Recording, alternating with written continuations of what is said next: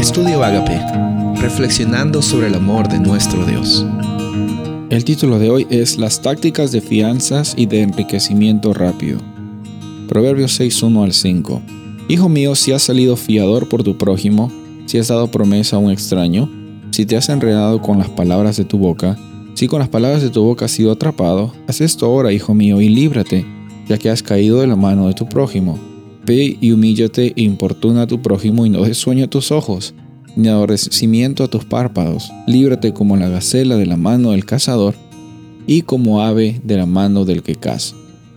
Salomón está hablando en una forma práctica acerca de la realidad de una persona que llega a ser una garantía o un cosignatario de una deuda en favor de otra persona.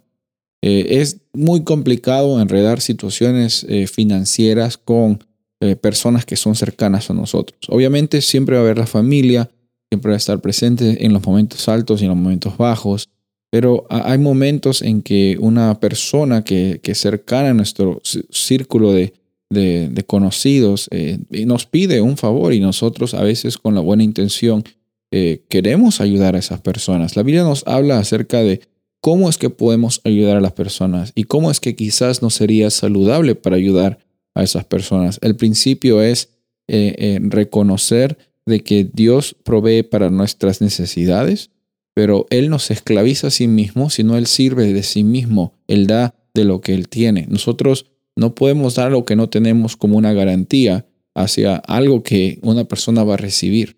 Nosotros damos de lo que tenemos, de corazón y con una buena intención.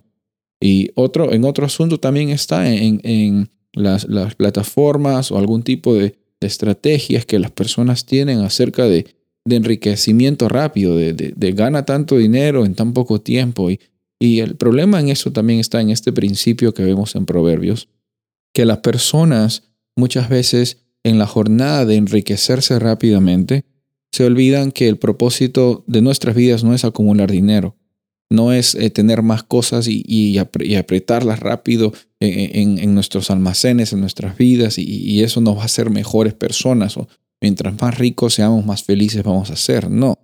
El problema de esas estrategias, en primer lugar, de enriquecimiento rápido, no son seguras. Muchas de ellas pueden ser estafas. En segundo lugar, si es que incluso pueden funcionar, en el caso remoto de que puedan funcionar, llegan a ser una un obstáculo entre nuestra experiencia de vivir el día a día, porque estamos en vez de, de, demostrar y, tener esa experiencia de, de, tener al Espíritu Santo en nuestros corazones, de ver oportunidades para bendecir a otros, estamos pensando egoístamente que queremos acumular más, que cómo podemos ser ricos más rápido, cómo podemos tener más cosas para nosotros, que cómo es posible que esta persona sí tiene y que no. Vemos esta mentalidad entonces como algo dañino y como algo perjudicial y en contra a nuestra experiencia de libertad que tenemos en Cristo Jesús.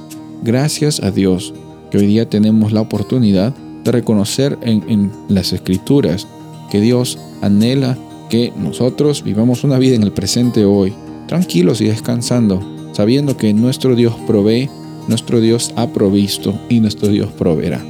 Soy el pastor Rubén Casabona y deseo que tengas un día bendecido.